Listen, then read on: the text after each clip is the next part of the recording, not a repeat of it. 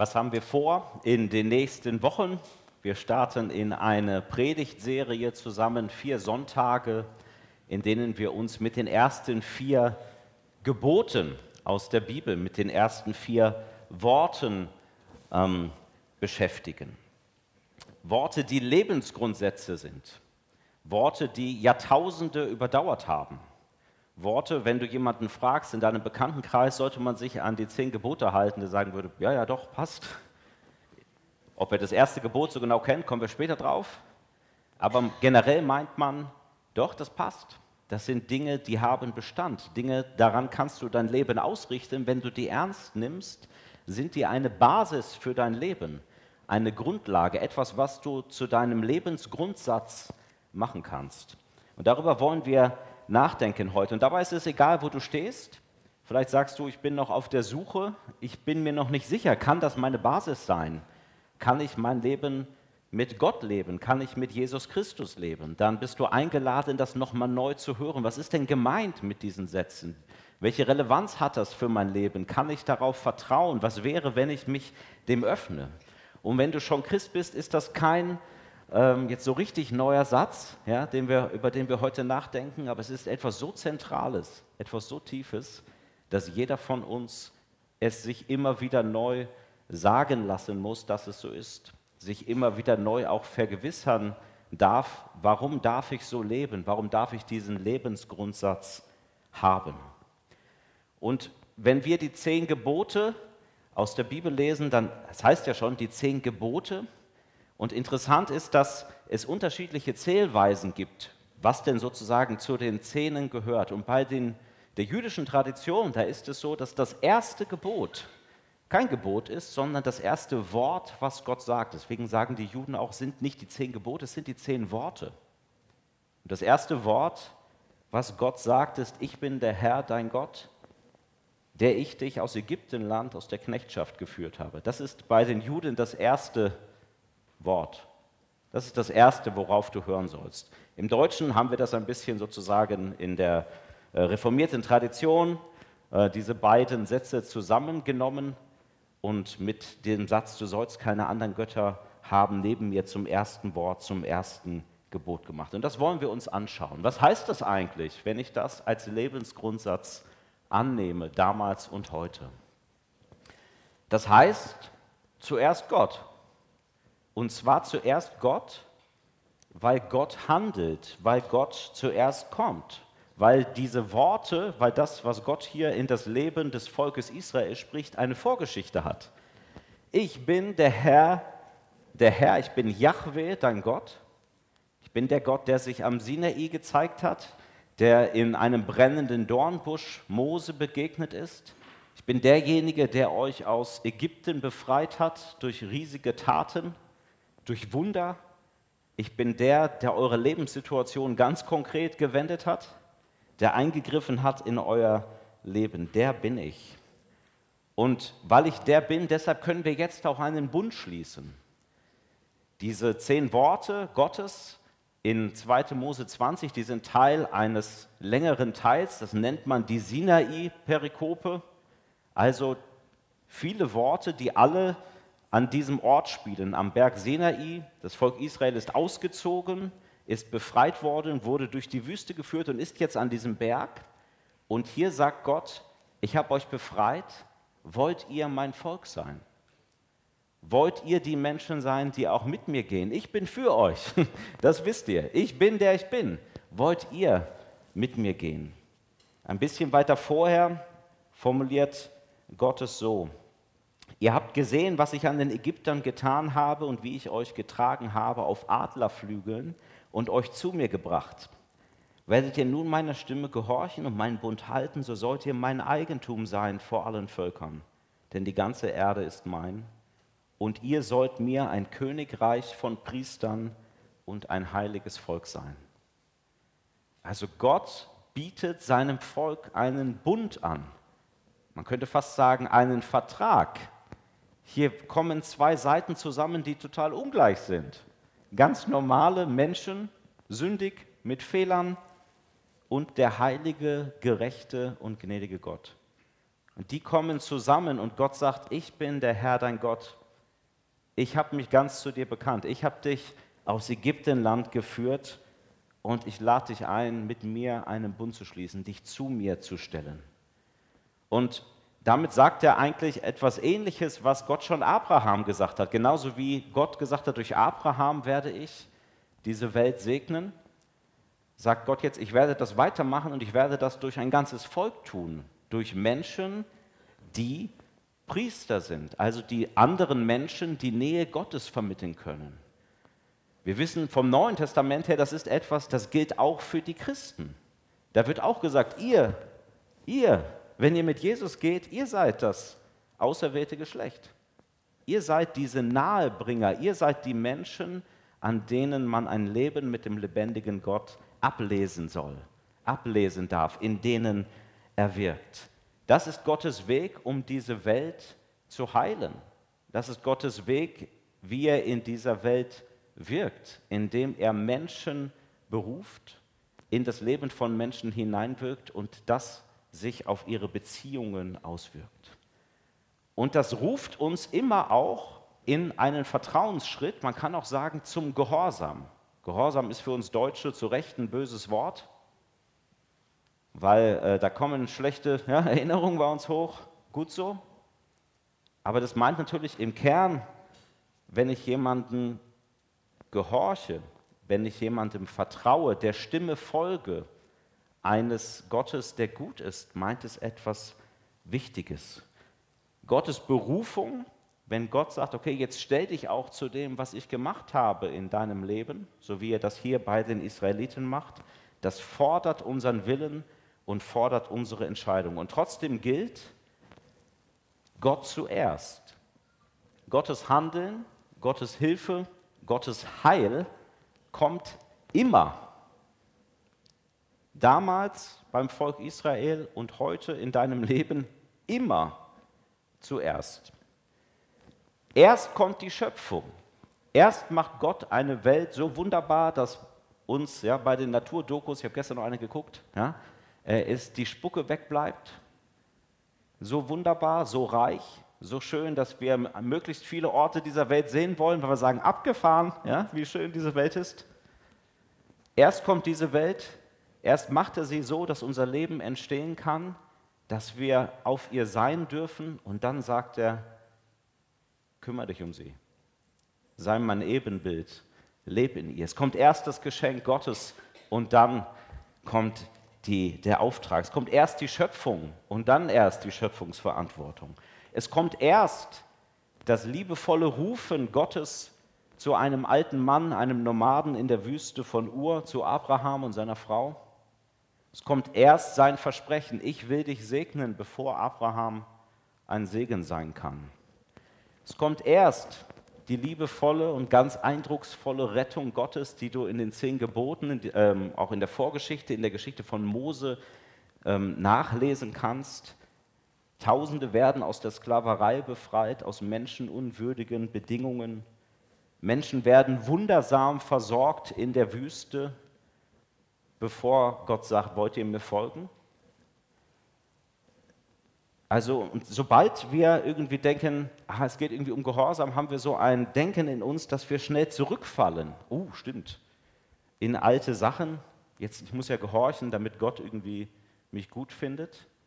Aber das ist nicht die Geschichte oder nicht die Reihenfolge, die die Bibel hat. Es ist auch die gleiche Basis, die wir haben mit dem neuen Bund, den Gott mit allen Menschen geschlossen hat und ihnen den anbietet in Jesus Christus. Erst kommt Gottes Heil, erst kommt seine Hilfe. Wir lieben, sagt das Neue Testament, weil Gott uns ja zuerst geliebt hat, weil er zuerst sein Leben hingegeben hat, weil er zuerst der Mensch gewordene ähm, Gott in Jesus Christus gewesen ist, weil er sein Leben hingegeben hat, damit wir aus der Sklaverei, aus der Macht der Sünde, aus all dem, was dich selbst, was andere kaputt macht, was deine Gottesbeziehung stört, weil er dich dort rausgeholt hat. Deswegen kannst du auch heute sagen, okay, ich möchte dir folgen. Aber Gottes Handeln kommt immer zuerst. Also es heißt nicht, ich bin der Herr dein Gott, der dich vielleicht aus Ägypten rausholt, wenn du alle diese zehn Gebote befolgst. Und das machen wir daraus in unserem Denken. Ja, ja, genau, Gott kann ja nur dann und dann segnen. Überlass das mal Gott, was der segnet und was der nicht segnet. Ich bin der Herr, dein Gott, der dich aus Ägyptenland befreit hat. Ich bin der menschgewordene Sohn Gottes, der die Sünde der Welt am Kreuz getragen hat. Willst du mir folgen? Willst du meine Stimme hören? Willst du mit mir gehen? Das heißt, diese Befreiung, die Gott ermöglicht, die gibt uns überhaupt erst die Freiheit, auch auf Gott zu antworten. Damals dem Volk Gottes und uns heute. Ganz ähnlich sagt das der Apostel Paulus in Römer 12. Er hat dort sozusagen das, was Jesus getan hat, diesen neuen Bund vor Augen und er sagt, ich habe euch vor Augen geführt, damit meint er all das, was er in Kapitel 1 bis 11 geschrieben hat, wie groß Gottes Erbarmen ist. Unglaublich. Die einzig angemessene Antwort darauf ist die, dass ihr euch mit eurem ganzen Leben Gott zur Verfügung stellt und euch ihm als ein lebendiges und heiliges Opfer darbringt, an dem er Freude hat. Ja, mit Jesus gehen ein Leben, was auf Gott zentriert ist, das wird auch deinen Gehorsam, deine Hingabe, deine ganze Hingabe fordern. Aber es ist immer nur eine Antwort. Ich habe euch vor Augen geführt, wie groß Gottes Erbarmen ist. Das heißt, ich gehorche Gott. Es gibt nicht diesen Lebensgrundsatz, ich gehorche Gott, deshalb nimmt er mich an, weil ich so gehorsam bin und so gut bin, sondern weil er mich angenommen hat in Christus, weil er mich befreit hat durch den Exodus. Deshalb gehorche ich ihm, weil ich frei bin, man kann auch sagen, Gott macht seine Welt, Gott macht sein Volk, Gott macht Menschen wie dich und mich zu seiner Priorität. Ich bin für euch und wir dürfen das deshalb auch machen. Deshalb dürfen wir ihn zu unserer Priorität machen. Das heißt, das Zweite gilt auch, weil zuerst Gott, weil er zuerst handelt, deshalb können wir sagen in unserem Leben und sollen sagen, zuerst Gott. Ich bin der Herr dein Gott, der dich aus Ägyptenland, aus der Knechtschaft geführt hat, du sollst keine anderen Götter haben neben mir. Also die zehn Worte, die beginnen mit dieser ganz klaren Exklusivität, mit so einer total starken Feststellung. Die Hauptsache soll sozusagen am Anfang stehen. Ich bin der ich bin. Du sollst keine anderen Götter haben neben mir. Man könnte auch sagen, du sollst nicht fremd beten. Du sollst nicht fremd dienen müssen. Ich bin der Herr, dein Gott. Und wie gesagt, wenn du auf der Straße fragst, sollte man die zehn Gebote halten, würden die Leute sagen, ja, auf jeden Fall. Aber sie meinen damit eigentlich die Gebote 4, 4,5 bis 10. Also das, was man als moralischen Kodex bezeichnen könnte. Und wenn man dann fragt, was ist denn das erste Gebot? Und wenn man dann hört, okay, ich bin Herr dein Gott, du sollst keine anderen Götter haben neben mir, ist es eher anstößig. Ich weiß nicht, wie für euch das klingt. Also jemand sagt jetzt, ach, wir machen übrigens mal hier einen Vertrag, ja, wir zwei. Äh, Nummer eins, du sollst keine anderen Götter haben neben mir. Fast schon anstößig, oder? Aha. Jetzt ist Gott dran und jetzt sichert er seine Machtstellung. Erstmal alle Nebenbuhler so schön weg. Ja? Mal nicht sich woanders umgucken, wo es vielleicht auch noch schön sein kann. Nee, nee, nee, da kommt jetzt jemand und schafft alle Leute aus dem Weg. Wir kennen das aus der Politik, aus alten und aus neuen Beispielen. Leute sichern ihre Machtposition um jeden Preis, lassen die, ja, die Opposition und die anderen Leute im Gefängnis verschwinden. Also mal schön weg, lass mich mal hier alleine dran. So kann das klingen, wenn man es falsch versteht. Schrecklich dann sogar, ne? überleg mal, wenn das nicht stimmt, wenn Gott nicht gut ist, eigentlich auch wieder so eine ganz einfache Aussage, also wenn Gott nicht gut ist, wenn Gott nicht Liebe ist, dann ist es das Fatalste, was du mit deinem Leben machen kannst, dich an Gott zu hängen. Schrecklich. Gott ist nicht gut und du hast dich da irgendwie drangehangen. Richtig schlimm. Aber was ist, wenn Gott gut ist? Was ist, wenn Gott Liebe ist? Was ist, wenn Gott heilig ist? Vollkommen, gerecht, nicht nur ein Prinzip, sondern eine Beziehung, jemand, der für dich ist, der für uns ist, dann ist es das Beste. was du machen kannst, dann ist es das Heilmittel deines Lebens und das Heilmittel von Gesellschaften, von Gruppen, dass wir uns an diesen Gott hängen und von ihm her leben und von ihm her verändert werden. Also das heißt, ich kann zum einen die zehn Gebote nicht von dieser Vorgeschichte trennen, ich kann aber auch nicht die zehn Gebote untereinander trennen. Die Bibel macht das nicht so nach dem Motto, ja gut, Gebote fünf bis zehn finde ich gut. Mit den ersten, die so mit der Gottesbeziehung zu tun haben, ähm, da kann ich nicht so viel mit anfangen, sondern die gehören zusammen. Ich weiß nicht, was ihr euch vorstellt. Es gibt ja immer diese Bilder, Mose mit zwei Tafeln. Ja? Und der gute Deutsche denkt natürlich, naja, die waren dann so aufgeteilt, da stehen vielleicht links äh, die Gebote 1 bis 4, ja, die regeln deine Gottesbeziehung und rechts steht da drauf äh, irgendwie so 5 bis 10, die regeln halt das Leben untereinander. Ja? Wunderbar. Es ist falsch, auf beiden stand beides mal das Gleiche. Das sind wie zwei Abschriften eines Vertrags. Haben wir ja heute noch. Ne? Das ist für Sie, sagt der Bankberater. Ja, nehmen Sie mal mit für Ihre Unterlagen. So ist das äh, am Berg Sinai auch. Gott sagt, hey, das ist unsere Urkunde und ähm, ich bin ja, ja der unsichtbare Gott, ich stehe über der Schöpfung, du musst meinen, sozusagen meinen Durchschlag nimmst du auch mit, tust du in die Bundeslade. Da steht beides mal das Gleiche drauf. Du kannst die zehn Gebote, so wie Gott sie sich gedacht hat, nicht voneinander trennen.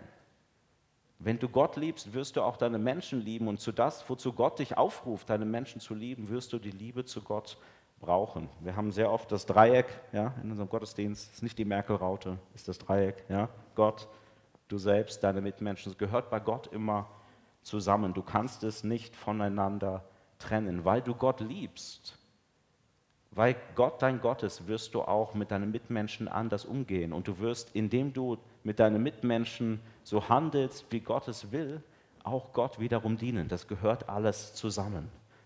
Und das heißt, es geht bei den zehn Geboten nicht nur um Moral, sondern es gibt überall einen Gottesbezug und überall einen Menschenbezug.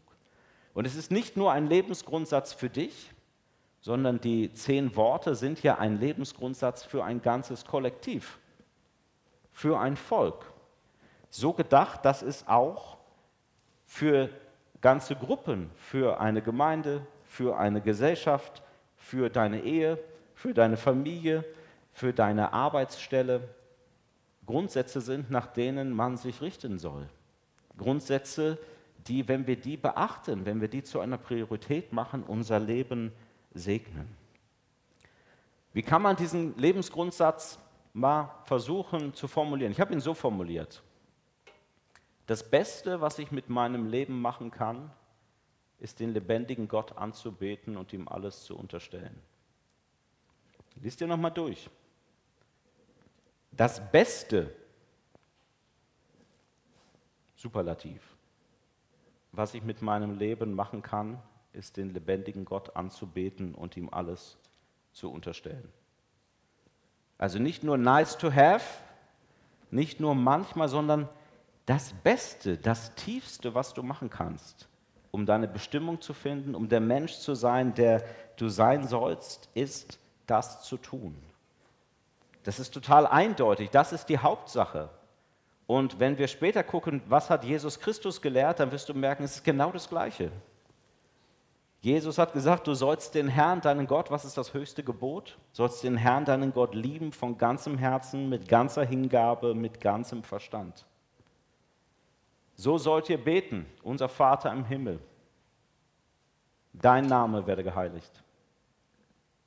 Dein Reich komme, dein Wille geschehe. Ist die Hauptsache klar. Nicht mein Name werde geheiligt, mein Wille geschehe, mein kleines Reich baue ich auf dieser Erde, sondern das Beste, was ich machen kann, ist mich ganz in diese Beziehung zu Gott hineinzugeben. Jesus sagt an anderer Stelle, wer sein Leben zu erhalten sucht, also wer selber das Zentrum seines Lebens sein will, der wird es verlieren. Wer es aber verliert um meinetwillen, der wird es bewahren. Es gibt also nicht nur ein bisschen Glauben, ich gehe mal ein bisschen in die Gemeinde, ein bisschen churchy. Ja? Ich bete mal ein bisschen.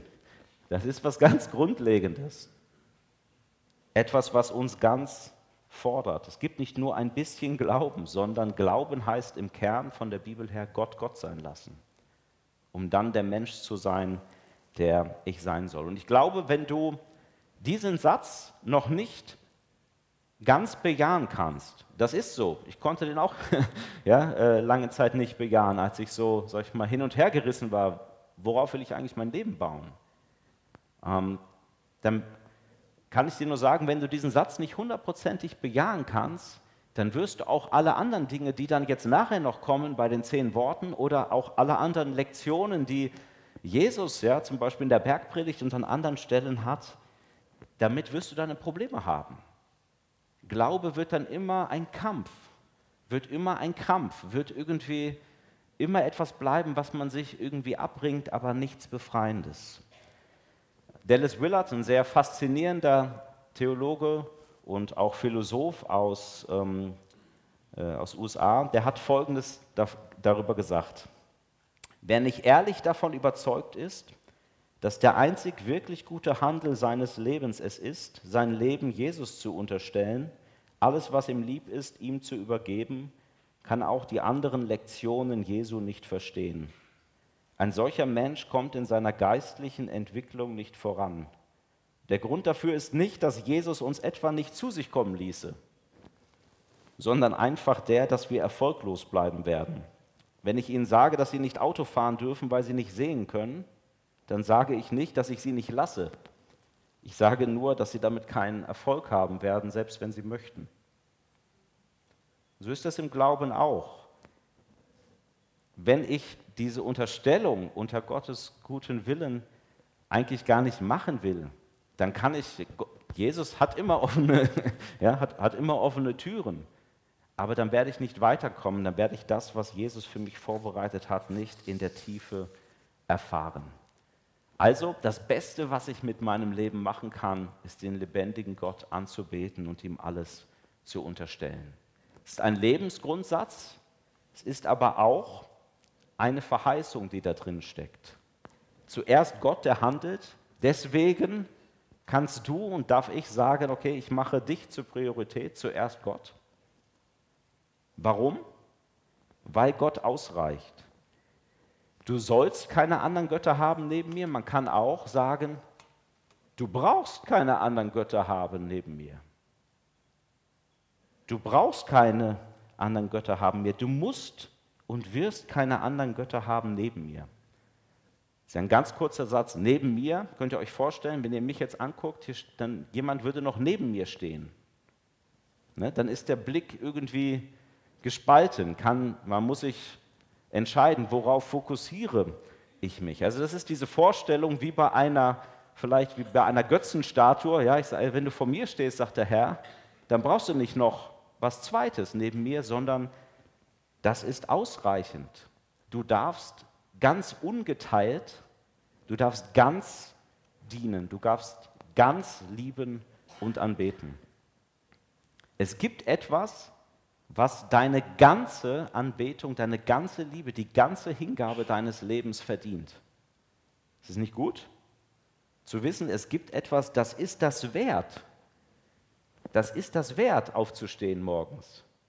Das ist das wert, ähm, angebetet zu werden. Das ist meine Zeit wert, meine Liebe, meinen Einsatz, etwas, wofür es sich zu leben lohnt. Ich muss nicht für zehn Dinge irgendwie gleichzeitig leben. Es gibt etwas, was alles umgreift. Und es ist so eine Sehnsucht von uns Menschen, dass wir etwas brauchen, wo, äh, woran wir uns ganz hängen können. Das ist diese Einladung, ich bin der Herr dein Gott Du wirst keine anderen Götter haben und brauchst keine anderen Götter haben neben mir. Du bist frei, dich ganz an mich zu binden. Es gibt etwas, was die Bindung an mich, ähm, also dass sich das lohnt und dass du ähm, darin deine Erfüllung finden wirst. Das heißt auch, du brauchst keine anderen Götter haben neben mir. Im alten Orient, die Völker, die hatten ganz, ganz viele unterschiedliche Gottheiten und Götter. Es gab nicht nur den einen Gott gab einen Gott für deine Lust, gab einen Gott für die Fruchtbarkeit, eine Göttin für deinen Erfolg in der Ernte oder im Kampf und so weiter und so weiter und du musstest eigentlich ständig diesen Göttern jetzt gerecht werden. Für den einen muss ich das machen, für den anderen muss ich das machen. Wenn ich diesen Lebensbereich will, dann muss ich das machen. Und ja, also du bist eigentlich aufgeteilt in deiner Person. Und jetzt sagt Gott, du brauchst keine anderen Götter haben neben mir. Es gibt nur einen. Es gibt nichts in deinem Leben, was nicht mit mir in Verbindung steht. Es gibt nichts in deinem Leben, wo du eine andere Adresse bräuchtest als mich. Es gibt nichts in deinem Leben, wozu ich nicht Einfluss habe und wo ich nicht segnen kann und will. Aber diese Aufteilung in uns, ich glaube, die haben wir heute noch. Die Israeliten hatten sie auf jeden Fall. Es gibt nämlich eine Tragik. Während Gott diese Worte spricht, was machen die Israeliten?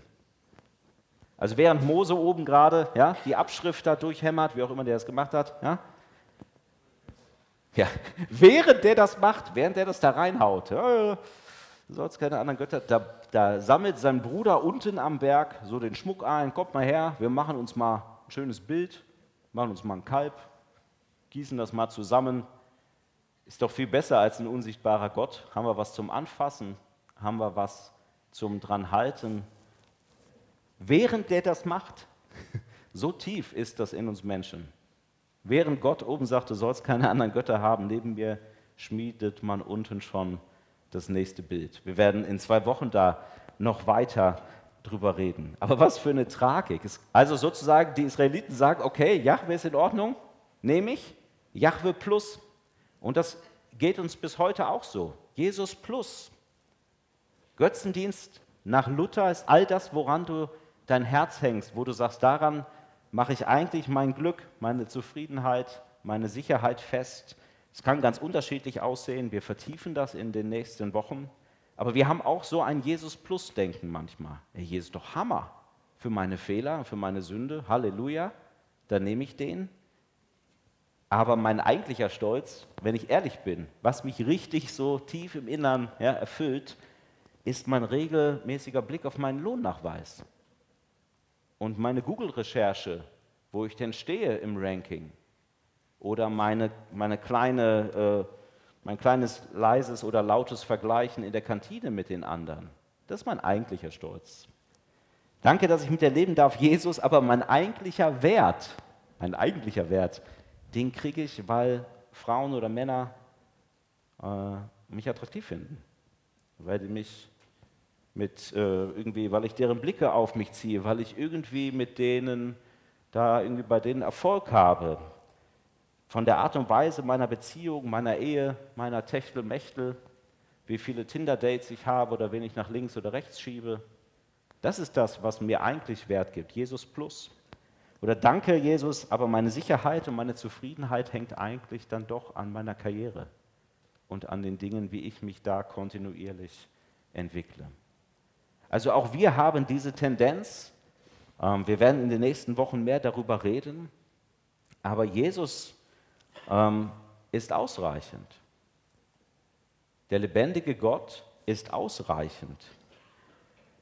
Wir sind es so gewöhnt, weil wir so oft enttäuscht worden sind von Dingen, irgendwie immer den nächsten, das Nächste zu suchen, woran wir unseren, unser Leben hängen und was uns irgendwie erfüllt. Deswegen haben wir meistens so, ich sag mal, götzentechnisch zwei, drei Eisen im Feuer.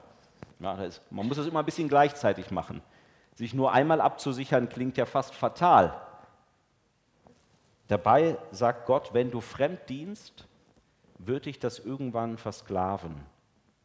Wirst du irgendwann andere Dinge, deiner Arbeit, deinem Sexappeal, deiner Attraktivität, wirst du deine Kinder, deine Zeit, deine Ehe, wirst du dem opfern.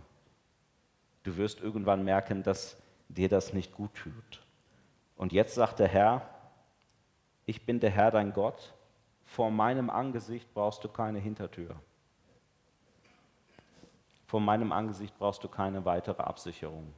Vor meinem Angesicht kannst du alle Eisen aus dem Feuer holen. Es gibt nur noch eins. Ich bin all das, was du brauchst im Leben und im Sterben. Ich bin dein Versorger. Ich bin dein Ansehen. Ich bin das, was dich zutiefst glücklich macht. Ich bin die tiefste Liebe, die du erfahren kannst. Lebensgrundsätze, das erste Gebot, das erste Wort. Wichtig, Weil zuerst Gott kommt. Gott hat gehandelt, Gott befreit damals sein Volk, heute uns durch Jesus Christus. Wir feiern gleich Abendmahl, wir werden daran erinnert durch die Lieder, die wir singen. Zuerst kommt Gott. Und deswegen kannst du sagen, deswegen sollen Menschen sagen, deswegen darf ich sagen, dann komm du auch zuerst. Ich will keine anderen Götter haben neben dir. Warum? Weil du ausreichst. Wenn das nicht stimmt, dass Gott ausreicht, dann brauchst du viele Eisen im Feuer, kann ich dir sagen. Welche kann ich dir dann auch nicht sagen, aber wenn es stimmt, dass Gott ausreicht, dann weiß ich, dass du keine brauchst. Dass du dich ganz darauf verlassen darfst. Und dann wirst du merken, dass Gott mehr ist als jemand, der irgendwie Gebote verteilt, die dein Leben einengen, sondern dass Gott eigentlich der Lebensrahmen ist, in dem, wenn du dich nach seiner Stimme richtest, dein Leben aufblühen wird. Dass es ein neues Wollen in deinem Leben gibt. Warum? Weil der lebendige Gott in dein Leben getreten ist, sich gezeigt hat, dir deine Liebe, äh, seine Liebe und seine Gnade hat dich erfahren lassen.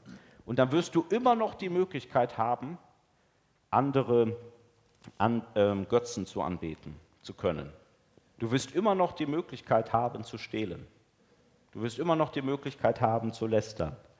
Du wirst immer noch die Möglichkeit haben, das Hotel zu buchen für den Seitensprung, den du im Kopf hast. Und zwar so viel du willst. Aber du willst nicht mehr. Du willst nicht mehr. Warum? Weil du Gott kennengelernt hast und du willst nur noch den lebendigen Gott lieben, von ganzem Herzen, von ganzer Seele und mit all deiner Kraft. Amen. Wir singen zusammen.